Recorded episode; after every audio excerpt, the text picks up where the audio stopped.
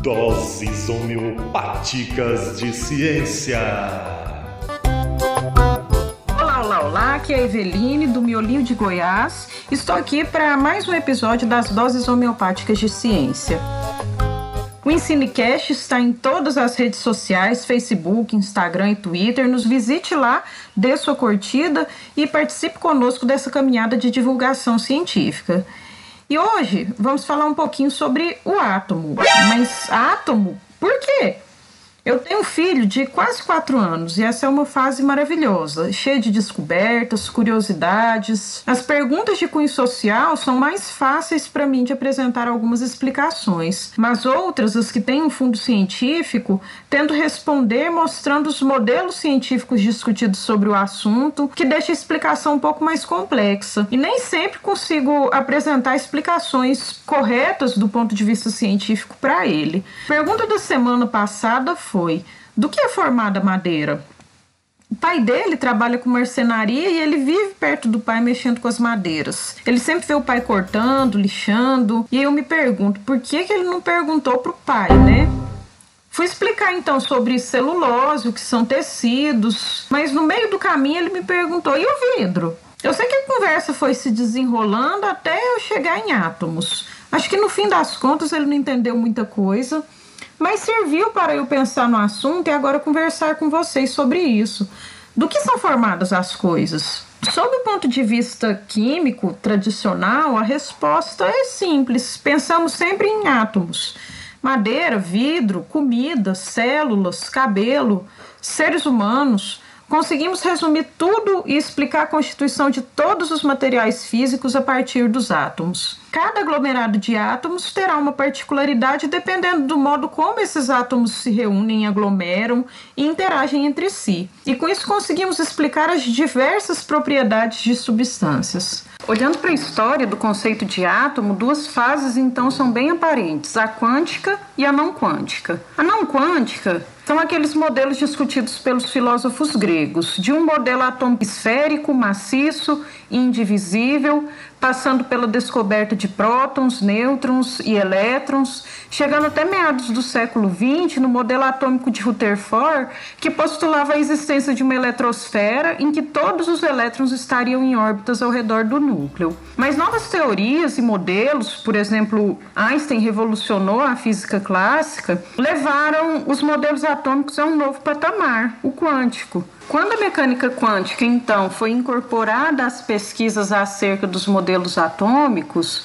muita coisa mudou, porque o átomo não tem uma forma geométrica definida como os outros. Por exemplo, de Rutherford que falamos, que é um modelo que comparamos ao sistema solar, é, não é possível ser feita porque não é possível saber a localização dos elétrons na eletrosfera e se estimar, utilizando cálculos de probabilidade, onde os elétrons podem estar em determinado momento. Ou seja, se os elétrons não ocupam lugares pré-definidos no espaço, a gente também não consegue falar com certeza qual é a forma geométrica do átomo. O modelo atômico atual é muito mais complexo que o modelo de alguns anos atrás.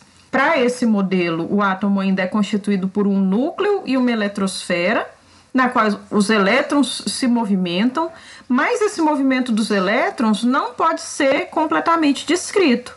Apenas a possibilidade de encontrar esse elétron em determinado lugar no espaço. Viagem, né? Além disso, os componentes elementares da matéria não são mais os prótons e nêutrons, Componentes elementares, em teoria, são aqueles que não possuem nenhuma estrutura menor o constituindo.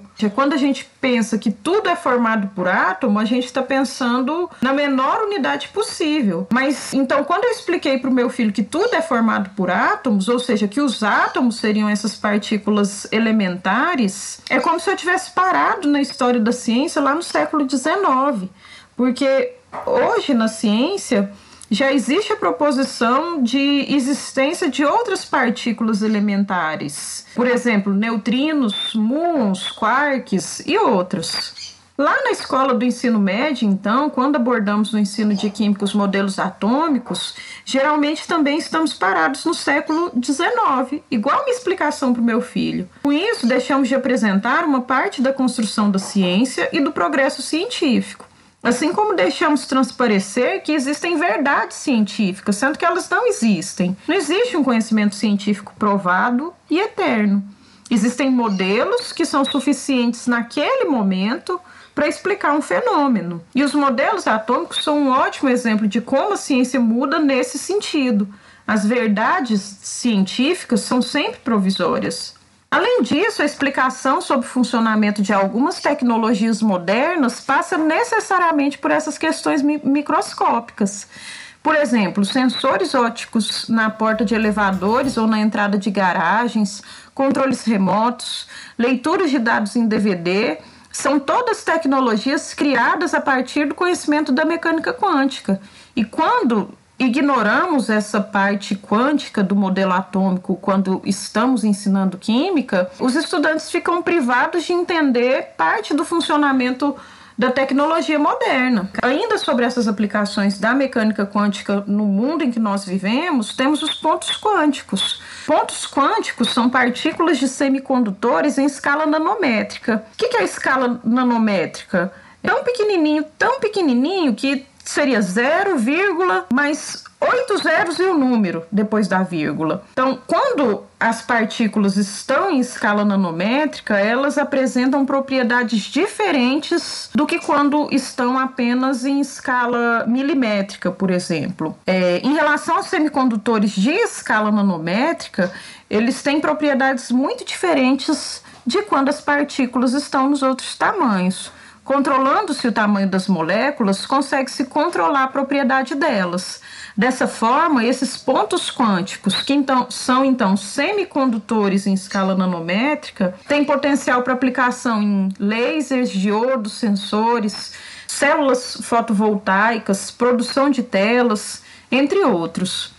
Além da aplicação em tecnologia e computação, esse material também tem sido estudado para aplicações biológicas, por exemplo, alvejamento de células cancerígenas. A gente tem também a ressonância magnética, que é amplamente utilizada em aplicações médicas, mas também na análise e composição de materiais que também é uma consequência do aprofundamento das pesquisas em teoria quântica. A ressonância magnética ela vai funcionar a partir da magnetização do spin do núcleo. Essa magnetização vai produzir campos magnéticos que variam com o tempo e com o material que estão atravessando. E essa variação possibilita que seja medido o campo magnético e, consequentemente, determinada a estrutura do material que está sendo medido. Uma outra novidade em tecnologia e que usa o conhecimento da mecânica quântica é a criptografia quântica, que grosseiramente falando seria uma espécie de código Morse moderno e muito mais tecnológica, que pode ser utilizada para computação e outras aplicações, como transferências bancárias seguras. É como se a comunicação fosse feita baseada na distribuição de uma chave de segurança transmitida por fótons. É um assunto super legal para a gente, quem sabe, chamar algum especialista na área para falar depois. Olha aí nosso caminho.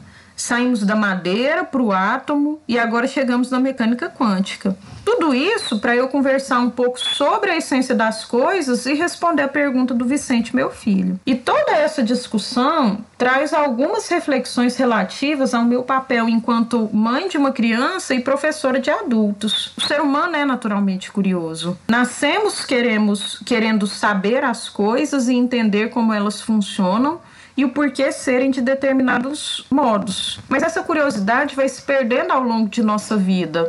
Talvez pelo próprio amadurecimento da pessoa e a consciência de que ser curioso demanda muita energia. Tenho certeza que devem existir teorias psicológicas e pedagógicas a respeito disso. Mas, enquanto pais, dentro de nossas limitações, podemos tentar estimular as crianças a continuarem curiosas para que elas possam aprender mais e sobre assuntos diversos. Uma hora elas vão parar de perguntar para a gente e vão parar de nos exigir tanto tempo. Isso não significa que sempre teremos paciência ou tempo para isso, mas sim que podemos nos esforçar para isso.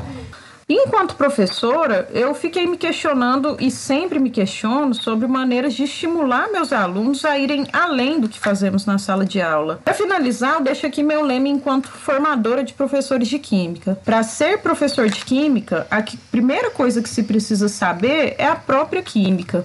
Mas é tão difícil ser professor que só saber química não basta. É apenas essencial. E vamos seguindo na caminhada de aprendizagem que é ser professor e mãe. Então, um forte abraço a todos, boa semana!